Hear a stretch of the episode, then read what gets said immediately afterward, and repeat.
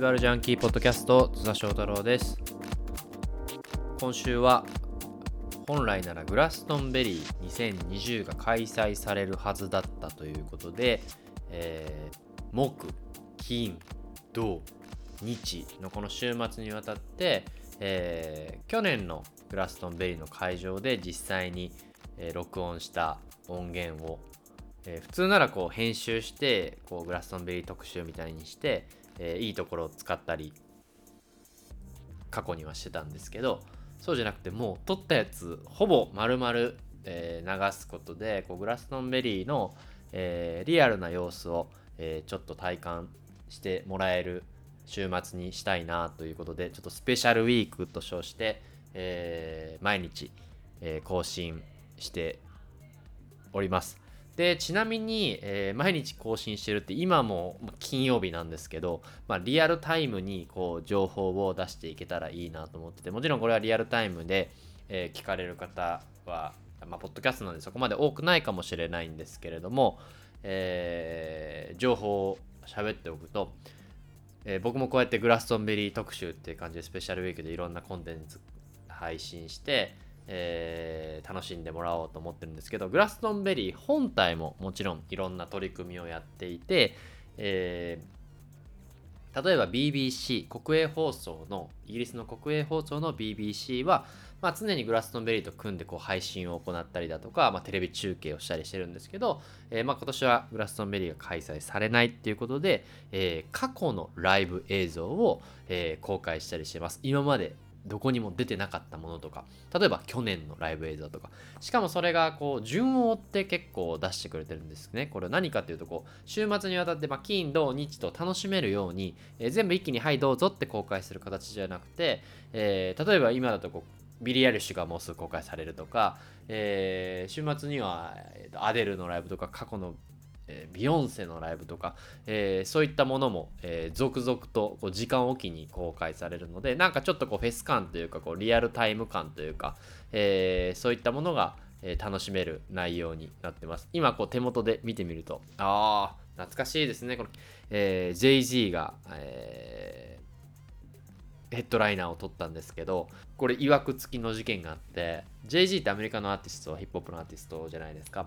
まあ、グラスのメルのヘッドラインになった時に当時、えー、イギリス国内でもこうヒップホップのアーティスト、まあ、一応グラスのメールロックというのを主軸に置いてますから、えー、JG がヘッドラインになってどうなんだみたいなヘッドライナー議論ってよく行われるんですけどその中で、えー、オアシスのリアムとノエルどっちだったかな？どっちかが、まあ、おそらくノエルかな、え、こうそれはどうなんだみたいなことをこう発信した時にえー、まあ JG はそれを受けてメディア上で何かを、えー、話す。当時ね、まだ SNS とかそういう時代ではないので、何をしたかっていうと、オアシスの代表曲であるワンダーウォールを弾き語りでメインステージのヘッドラインとして登場するんですよ。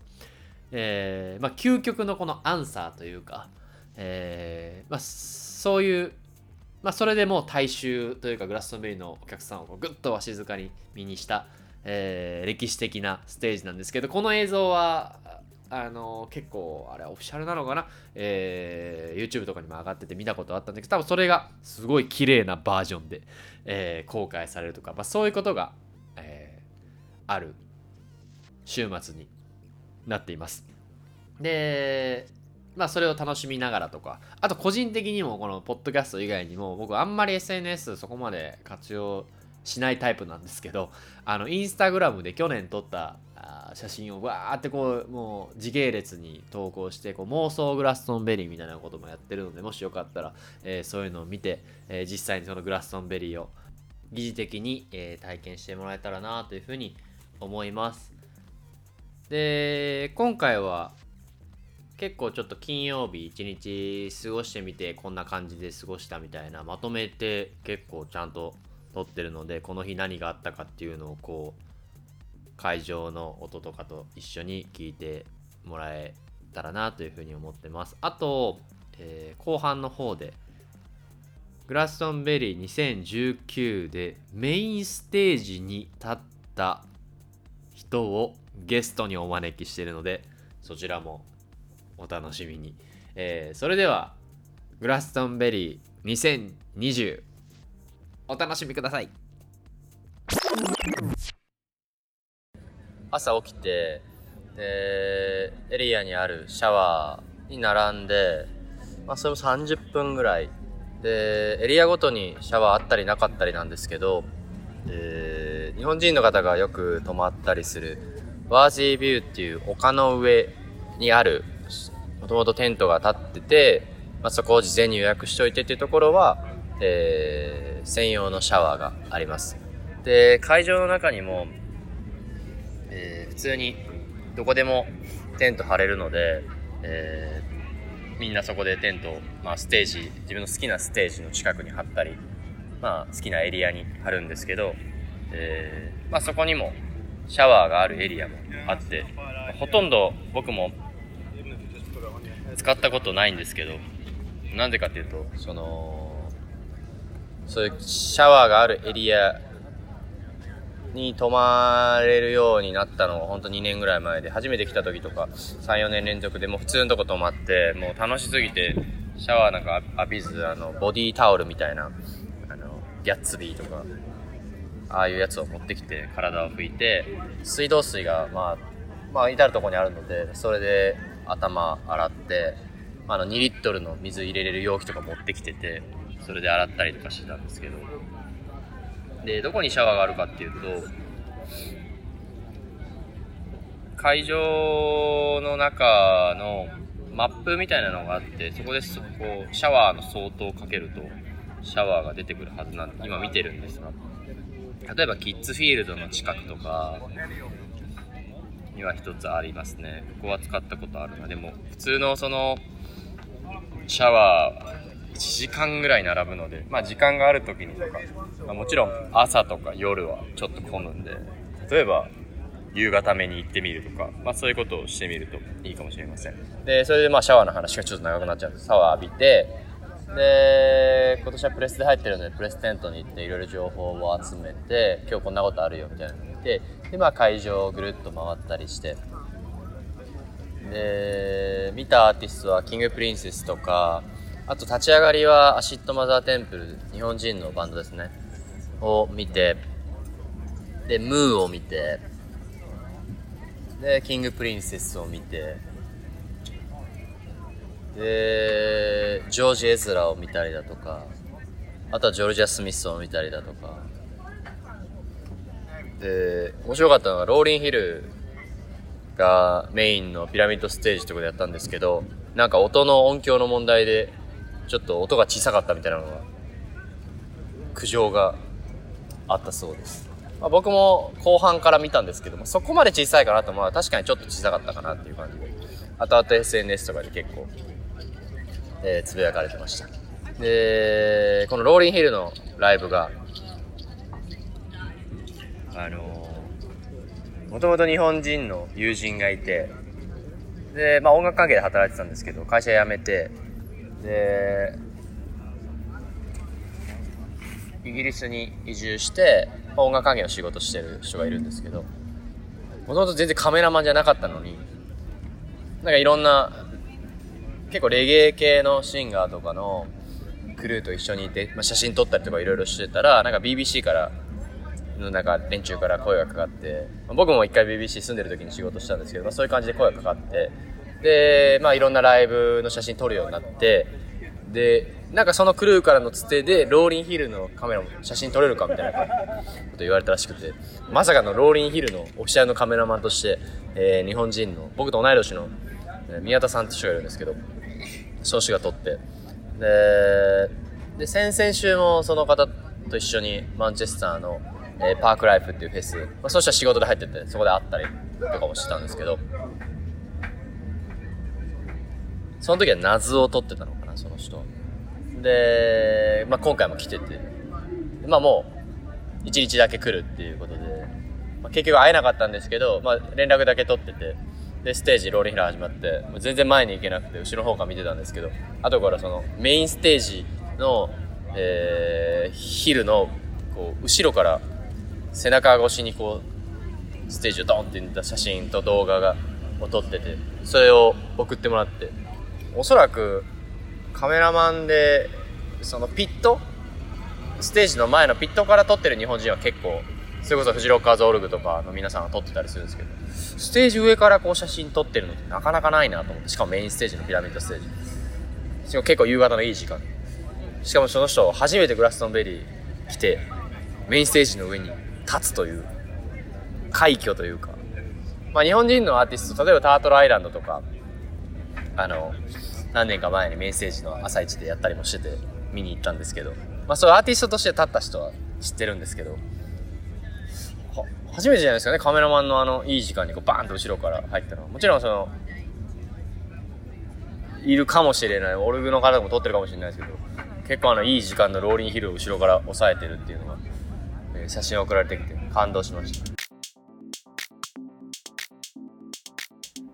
え現地で会えなかったんですけど時空を超えてグラストンベリー2020にいるということで、えー、カメラマンの宮田さんと今お会いしてます。宮田さんこんにちは。こんにちは宮田です。久しぶりです。元元気っすか？元気です元気です。ちょっと。元気っすか？えっ、ー、とそうですね元気ですよちょっとあのお互い関西人なんで関西弁が出ちゃうかもしれませんがちょっといろいろグラストンベリーにまあ行った人とかたくさんいるんですよ、うん。なんなら演奏した人とかも、まあまあいて例えばソイルピープステーション社長、ね、そう。でそういう方にこうどうだったとかって聞いたことあるんですけどあのメインステージ、まあ、いわゆるピラミッドステージのそのカメラのピットっていうんですか？ステージの前。あそこから撮ってる人は結構知ってるんですよ。けどねローリンヒルを撮影した時にあの後ろステージの上から撮ってたじゃないですか。俺そんな人会ったこと会ったことないんすよ。だから話聞きたいなと思って。はいぜひ。お願いします。話します。えそもそもねそもそもねなんでそうなったんすか？そもそもはい。まあ僕そのロンドンに行き始めてはい。カメラなんかこう僕レゲエがそもそも好きでレゲエが2000、うんうんうん、そうそう2000なんかちょっとはやその子供の時から好きで、うんうん、でまあロンドンでもうロンドンってそもそもジャマイカがロンあの UK やったからあそうねそうね。ジャマイカ人の移民の人がすごいいてで結構名曲とか、ボブ・マーリーもレコーディングしてるぐらいそのレゲエの名曲って結構ロンドンで生まれてるものが実は多くって、でまあ、シーンが大きいんですよね。で、でまあそのレゲエのシーンの中にずっといてロンドンでも、うんうん、で写真撮っててでクロニクスっていう、うん、とかコフィーとかこの前グラミー賞取ったんですけど、うんうんうん、そういうアーティストのに関わらせてもらったりとかしてて、うんうん、でその流れで何のあれか分かんないですけどローリンヒルの話が来ておおそれまでは別にローリンヒルと関係なんてないでしょ？ローリンヒル関係ないしそもそもローリンヒルの Miseducation、ねなんかそのローリンヒルのアルバムあるじゃないですか20年前の、それの2018年の2位が20周年リリース20周年やってそうかそうかそうか。そのツアーを世界中でやってたんですよね、そうね。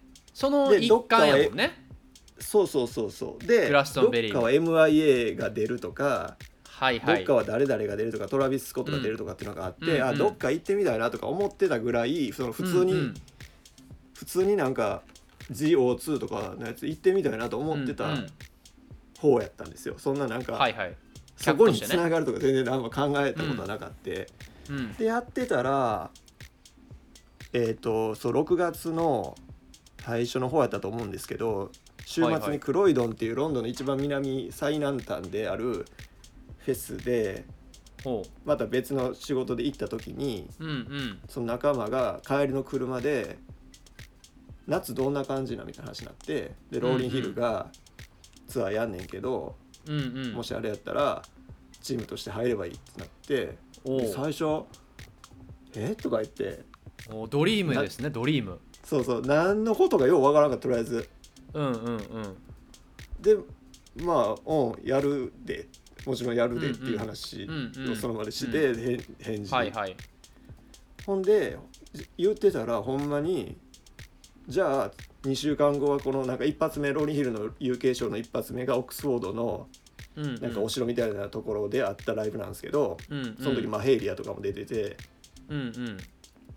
でその次の週がグラストンベリーやったんですよほほんでうなるほど。で日程がこうバッて来てえっ、と、うん。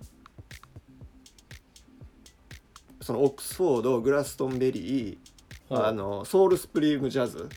うんブームタウンね。ラブスプリームジャズ、ラブシュプリーム。ラブシュプリーム。はい、ブライトンの方の。とうん。なんかバーって来て、あ俺うんこれほんまに行くんやと思って、おうおうおう。そうなんやそうなんですよ。でそういう始までりがあって。グラストンベリーが入ってたんや。そう中入っててでで、うん。そのほんまに契約も来てこのお金がどうでとか、うん。うん、かどういうプロフェッショナルな写真がはいはい何枚以上はいはい。何日に納品でとかうんなんかほんまに契約もバーって来て、うん。いよいよ現実味を帯びてきてうん。ほんでだから当当日ですよね。グラストンベリーの当日僕は全然前乗りとかそのキャンプとかしてなくって、うん朝7時半か8時ぐらいに集合？そのロンドン集合？あの ローリンヒルとかそのチームがな泊まってるヒースローの近くのホテルに来いってはいはいはいはい言われてで行ったらヒースローエクスプレス乗ったん？いやいやえっ、とねピカデリーラインで行ったんちゃうかな。ああ鈍行で行ってんね。うん鈍行で。鈍行で行ってでそのホテルのロビーでうんその前の週にオックスフォードになってるから「おお、うんうん。お前やん」ってなってでああカメラマンの君ねみたいなな。そうそうそうそう。で「よう」ってなって、うん。でみんなでバス乗って2時間か3時間ぐらいそれぐらいかな。行ったんですよね、そうそうそう、うんうん。ロンドンからっていうかヒースローうんから、うんはいグラスはいはい。ベリー向かってう、んうん。まあめっちゃ田舎道ずっと行って、ね。うん。で多分、アーティスト動越えてね。線なんかそうそうそう。アーティスト動線なんかなんか知らないですけど、そのいや絶対アーティスト動線よ。そもそもだって入れ入れないからね。いやで全然混んでなかったんですよ。ほんま最後の最後まで混んでなかったんですよ。だからやっぱりあなんかあれって特別な道やったんやっていう感じですね、うん。いや絶対そう。金曜とかでもまだ人は来てるはずだからうん。混むはずだから特別な道があってそれで入って。えどういう感じなのそのどこにつけんの？車って。えっ、とねピラミッドステージの真裏っすねあーローリンヒルは金曜日のえー、だから夕方かな？夕方6時半か5時半そうか、ね。なんかローリンヒルはこあこれあんま言わん方がいいかもしれないですけど、ローリンヒルは最後まで来ないんですよ。ああまあそれはでもアーティストってそうですよね。もうローリンヒルは最後にレンジローバーでもうステージ起こすように来るんですけど、ドーンってね。そうそう。そうはいはいもう降りたらもうマイク渡されてはい行きまあすなんですよあエねリカ・バドゥスタイルね。一緒ねそうそうそう。あの辺の重鎮はね。なんかもうで声声刺されてバーンって出るんやろ？そうそうそうそうそう。だからリハとかもないもう来たみたいな。ないのよねだから。そうなんですそうなんです。ほんでまあ僕らだからでだから僕はミュージシャンとかローディーさんとか、はい。まあ、全員連れてくるんですけど、もちろん。そしたらその人らとはいはい一緒に行く感じで、うんうん。で一個一個なんかパス渡されて名前が入ってあうんる、うん。うんうん。でそれをなんか関所がね2個ぐらい23個あった気がしてて車行って検問みたいな感じで止められてでその係の人が入ってきて「皆さん、パス見せてください」って言って見せて、はいはいはいあはい結構厳しいんだ。厳しいんですよね。うん。で1個超えたらでじゃあそこまで進んでくださいみたいな感じになってで、そのちょっと先まで行ったらまた同じようなのがあって、えー、とまたなんか全員パスとか言われてでもちょっとやっぱ怒り出すんですよね。みんな何回やんねんこれみたいな。もう俺らローリンヒルのチームやってた。ら もう分かってるやんとかさっきの、うん。さっきのとこで分かってるやんみたいなうん。イライラしだしてて、うん。でうん。でなんかピラミッドはあちらのなんかいやこっちらのなんうんか誘導がなんか曖昧で、そうね。でそうね。もなんかフェスあるあるね。そこはどこの国も変わんないのね。切れらなんか切れながら行って、はいはい。でだから本当にピラミッドの裏ですね。僕初めてグラストベリー行きましたけどそのピラミッドステージやって言われてたやつがもう見えてるというか、あ裏に来たんだなっていう感じです。全部写真残してあるんですけど。なるほ一応そのプレスもあの裏にはあるんだけどそのはい裏っていうのがもっと遠いのよプレスは。はいはいはいメディアエリアでもその本当の後ろよね多分ピラミッドステージといわゆるど本当の後ろにアーティストのドレッシングルームとケータリング、うんうん。えどんなご飯出るの多分。ご飯これ美味しいご飯出たっすよ。えっ、あ と美味しいんだ。えっ、となんかハンバーガーとかで晩はあはあは何やったからなんかもうひとしきり食ったっすけどまあ美味しかったっすよ、えー、えビュッフェみたいな感じ？ビュッフェビュッフェビュッフェあでーその場で作ってくれてみたいな。そうですそうです。でそのピラミッドステージに出るアーティストうんのうん。名前のプレートが書いてドレッシングルームがバーってあるんですへえでまあ全体の半分ぐらいがもうローニーヒルなんですけど。はいはいはいはいはい。でもそれはまた時間経ったら変わるもんね。違うそうですもちろん一多そう,、分うんうん。そうでストームジーとローリンヒルがもうほとんど占めてて。ああそらそう。その日はストームジーがヘッドライナーですから。そうストランジーがヘッドライナーででームジーのところはもう30人ぐらいクソでかい兄ちゃんいっぱいおってみたいなもうその時点で。あストー。ムジーなんやなっていう感じとで僕らがローリンヒルの部屋でみたいな。でいざライブね準備が始まるわけじゃないですか。まあ、何時間か前なんですよね。そもそも3時間か4時間ぐらい前で。うんうんうん。でセッティングで今やってる人の後ろにローリンヒルのその楽器をセットするわけじゃないですか。ほうで、ね。終わりでガーってこう。と入入れ直してね、はい。うん。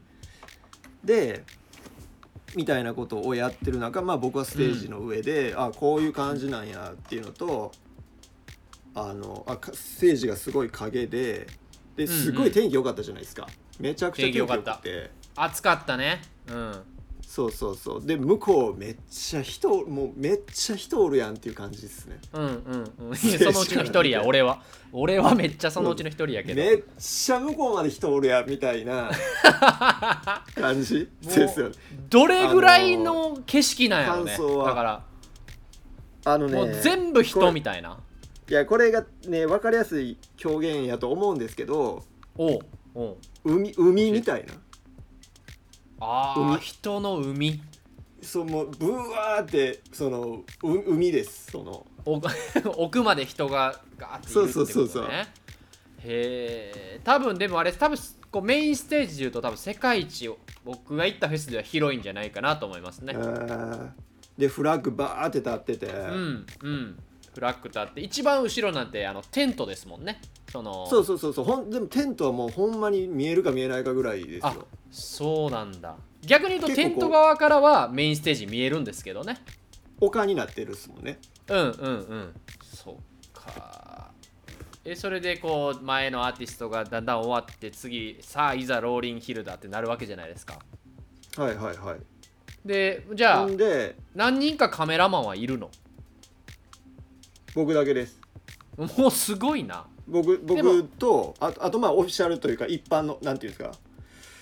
あそのプレスメディアであったりグラストンベベリーの、うん、それはでもあのステージの前から撮りますもんね。前から撮るんでしかも前って結構こう、お立ち台というかなんかこうあれが組んであって前っつってもめっちゃ遠いんですよ、そうそうそうそうそう。で、うん。僕多分そこまで行ったら、まあ、そもそもそうのん。ステージとの行き帰りも時間かかるし、うんうん。そんな長い長いレンズも持ってなかったからあこれうん。行ったら損すんなと思って、うんうん。もう上にいようと決めたんですよグラストンベリーは。なるほどね。いなるほどね。だからあの映画撮れたのね前の写真はまあみんな撮れるかもしれんけど、ちょっと後ろからこんだけ人がいてっていうのを狙おうかなと思って後ろにいたんですよ、うんその写真って今どっかで見れるの？僕のインスタグラムとローリンヒルのインスタグラムじゃないですか、ああそうか。ちょっとそれ皆さん見ていただいて分かるんですけど本当にローリンヒルがグラストンベイのステージに立ってその真後ろからバシッと正面に撮っててお客さんがさっき言った本当海海のようにねお客さんがガーっているなかなか見れない写真を撮った人です、この人は。奇跡ですよね。うん。あ奇跡やなと思いました、いや俺も奇跡俺も見てたけどどっかにおるんやろうなと思って見ててどどっから撮ったねんと思ってね。で俺的にはなんか怒られたりしてへんのかなって心配しましたあの写真見た時。えっとねいやそのチーム内ローリーヒルのチーム内は僕の存在は全員分かってるからストージのもちろんもちろん。うろちょろしててもうん。全然大丈夫なんですけど、やっぱ全然知らんやつが、やろ？し知らんやつというかそのセキュリティの人 でそういう仕事をされてる方が、あのえっとねピラミッドステージのそのピラミッドステージのうん。ロロリンヒルのまあ、ローリンヒルとストストームジーのドレッシングルームが一番ステージに近いところにあるんですけど、うんうん。そっからちょっと渡り廊下があってで階段上がってステージなんですよ。そういう作りになってて、へでそのえほんまステージの脇にもうおるんですよそのセキュリティがね、うんうんうんまあでそらねもう本当の意味のセキュリティやらないといけないですからね。何かあったら困るから。そうそうそうそう変なやつ入ってきたらあかんから、うんで僕、う んこんな感じのやつがカメラになってなって。でなんかリストバンド確か2つぐらいせえって言われてるんですよね。そのアーティストのやつアーティストのやつとバックステージに入っていやステージに上がってオンステージ、オンステージって書いた、うん、それがないとあととステージにも登れないってやつね。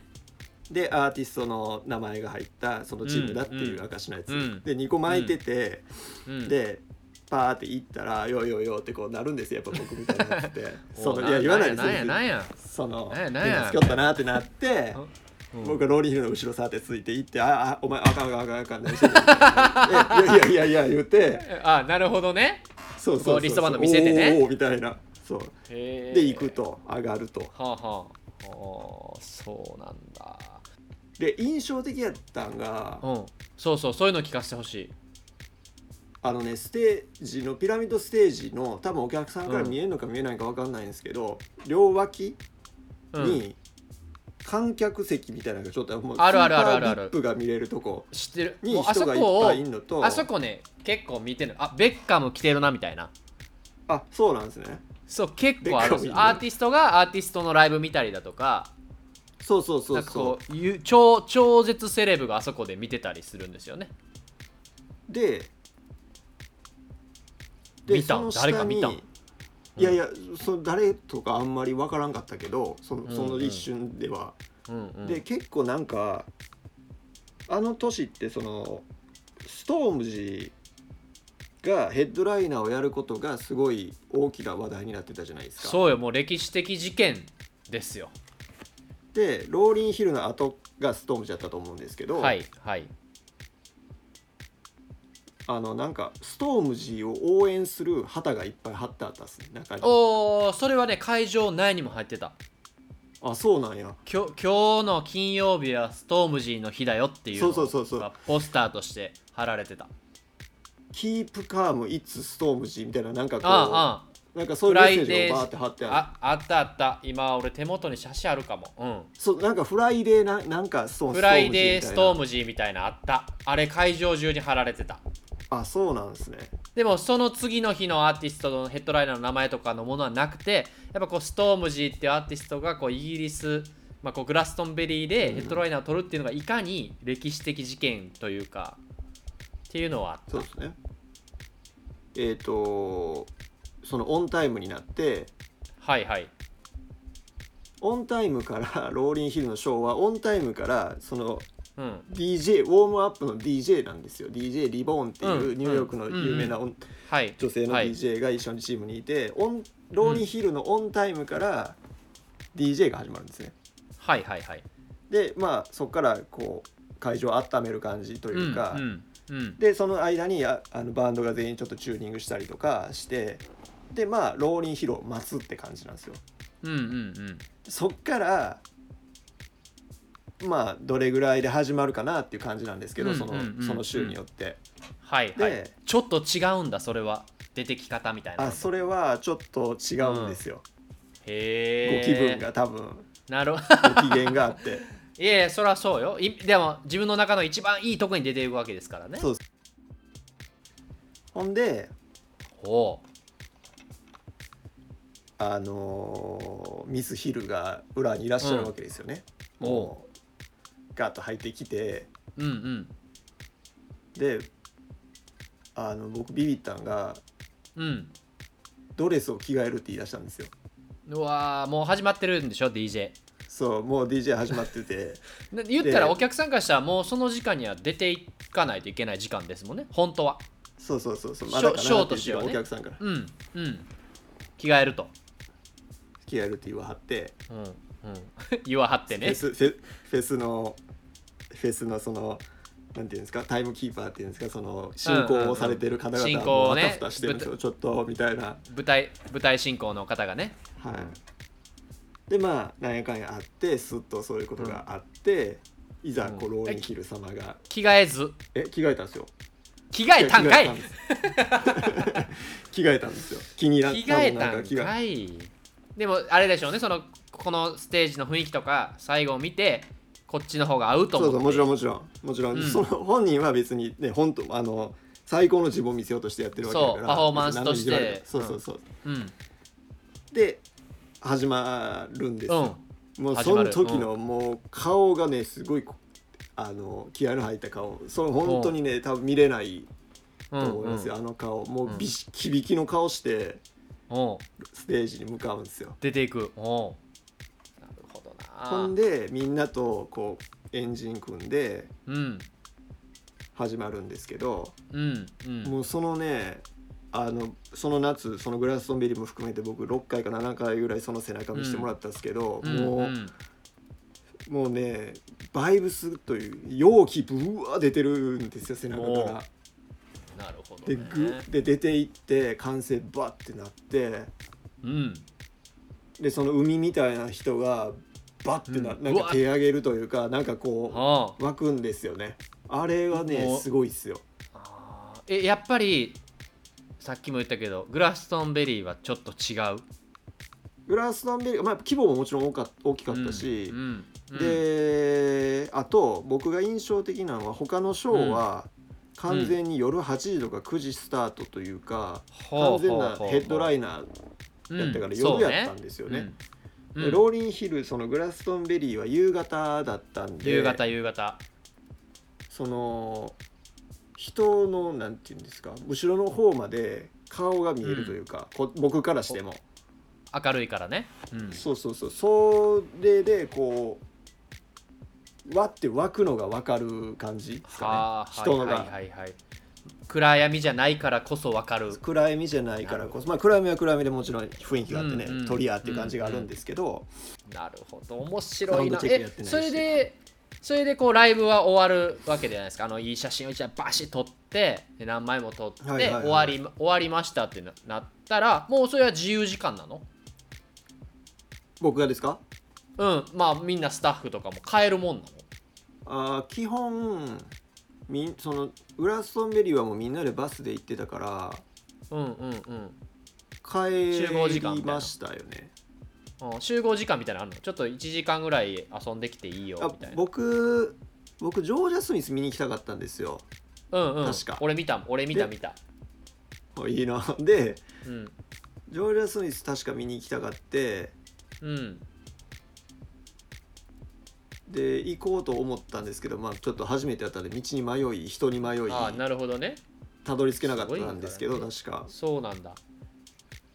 なんかちょっと携帯の電波も悪かったりもするじゃなあねいですか、5G やとか言そうだからその宮須さんと連絡取って会おうかと思ったけど結局ねこうやってグラストンベリー2020では今ここで会いましたけど2019では会え会えなかったからなんかそれで連絡ついた時にはもうちょっとバスの集合時間あるから帰りますねわみたいな。なんかちょっともうそんな感じだったですよね、うんうん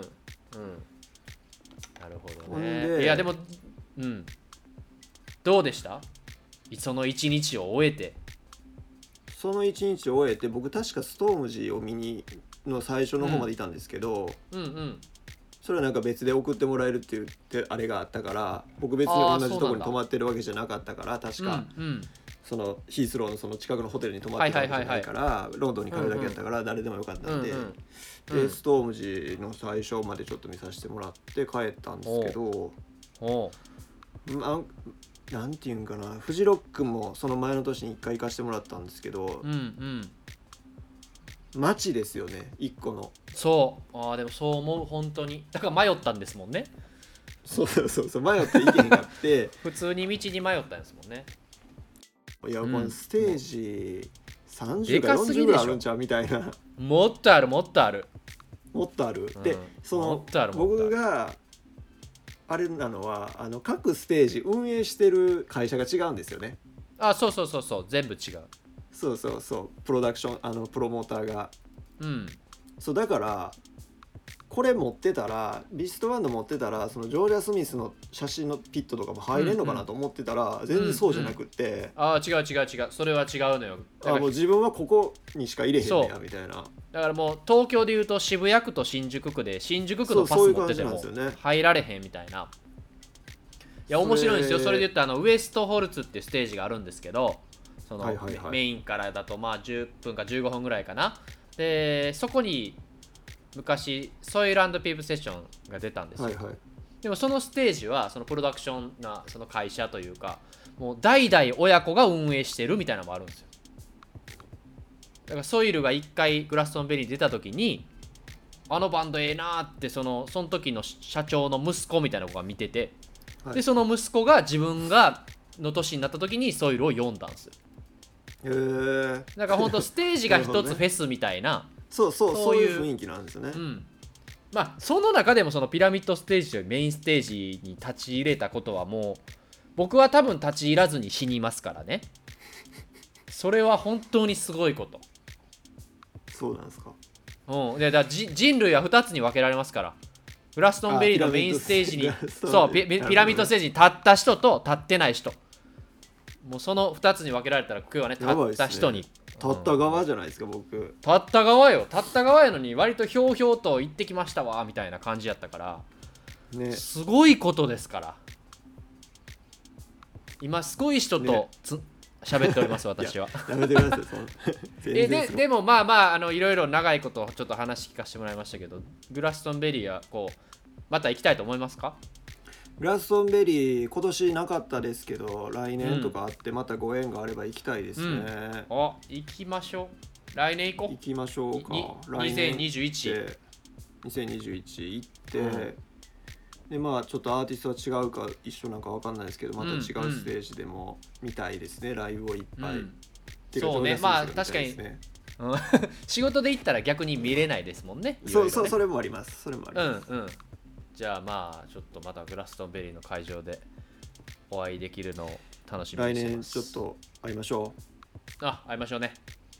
じゃあすちょっと今日はグラストンベリー2020にお越しいただきましてありがとうございました。ういや来てしまいました。はいありがとうございあますいやいやありがとうございおました。いただいて。じゃあちょっとまたまたいろいろ情報教えてください。グラストンベリーで。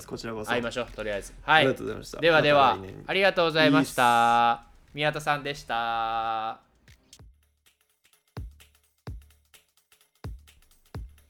面白いでしょ？この宮田さん。僕が出会った時カメラマンじゃなかったっすからね。ほんと数年前まで。それがこうグラストンベリーのメインステージのステージの上から写真を撮る人になるっていうね。このサクセスストーリーというかこの人生とは何が起こるかわからないっていうのをこう字で言ってる人だなと思います。しかもね2019年会場の中では会えなかったんですけどこうやって2020グラストンベリーをね、えー勝手に開催したことでこういう、えーまだね会えることができたんでまた来年お会いできたらいいなって思っています。じゃあ最後に、えーまだ会場でいくつか音源取っていて、えーいろんな人に会ったりとか、えーその中でも、え直接の話してる様子は撮ってないんですけどあのフジロッカーズオルグの代表の花房さんと結構会場でいろいろお話ができて。でまあフジロックはグラストンベリーをまあモデルにしてるってなるんですけどそれはずっとえー本当に80年代とかから花房さんが見て平賀さんをそこに連れてきてみたいないろんなストーリーがあって日本でこうフジロックの開催につながるんですけど、まあ、そんな花さんでもすごい生き生きして会場の中で写真撮ったりいろんな人と話したりしてるのでまあそういったことだけでもやっぱりこう本当にすごいフェスティバルなんだなっていうふうに、え改めて、え感じました。それでは最後に、えーその様子を、えー会場でね僕は一人で撮ってるんですけどその様子を聞いて、えー今日はこの辺でお別れしたいと思います。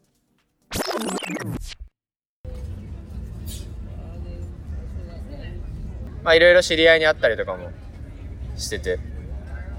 でそのオルグの代表の花さんにも、えーが写真撮ってるとこたまたま見つけて一緒にお酒飲んでて。でこう主催者のエイビスの話になったりして、まあ、このフェスにかける思いみたいなのをいろいろ花房さん越しにえ教えてもらったりして。花房さん自体は30 37年目っつってましたね。何年かに1回休みがあるんで30回ぐらい来てるまあ、僕なんてグラストンベリーの本当は何も知らないんじゃないかなぐらいのレベルのこう重鎮ですけど。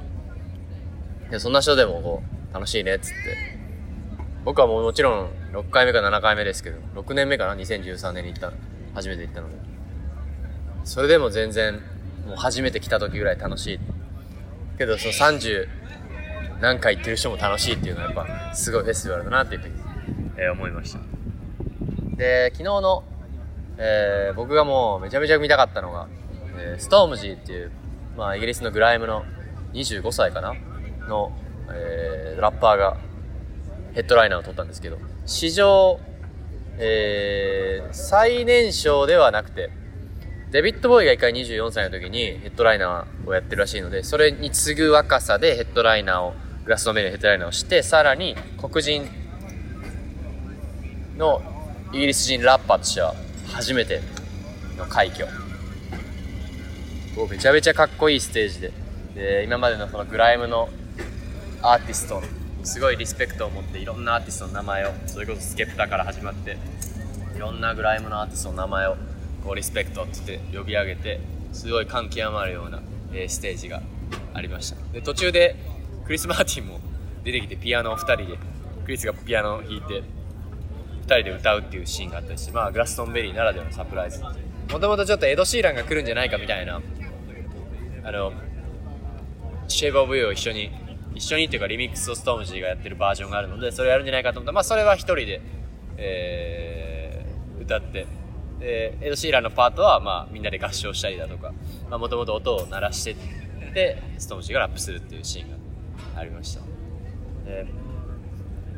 すごい映像とかも織り交ぜた演出でやっぱこのグラストンベリーっていうのが、まあ、正式名称は Glastonbury Festival of Contemporary Performing Arts って言ってその contemporary な arts とかこう音楽だけじゃないアートも含めたこう祭典っていうことで、まあ、それを体現したようなステージだったなと思って。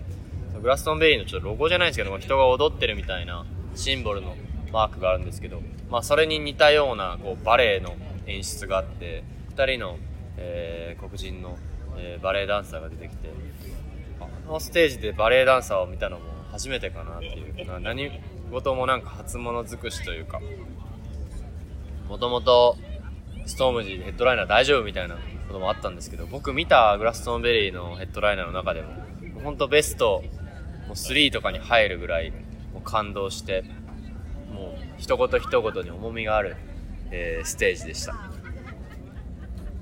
でその後まあちらっと夜いろいろ遊んだりもしたんですけど、えー、会場ぐるっと回ってでまあ比較的はおとなしくストームジーのライブに感動しすぎておとなしく、えー、1日目、まあ、金曜日。も2日目ですね木曜日から僕は入ってるので。金曜日を終えました。で変化としては、まあ、前夜祭の時にいたグラストンベリーオンシーができてたりもあるんですけど僕初日行ってなかったんですけどあのスーパーができてて結構奥の方のエリアなんですけどジョン・ピールとアルカディアっていうところの間ぐらいにスーパーが出てできてて嬉しかったのが生野菜が売ってて僕はそこで生野菜をゲットして食べました。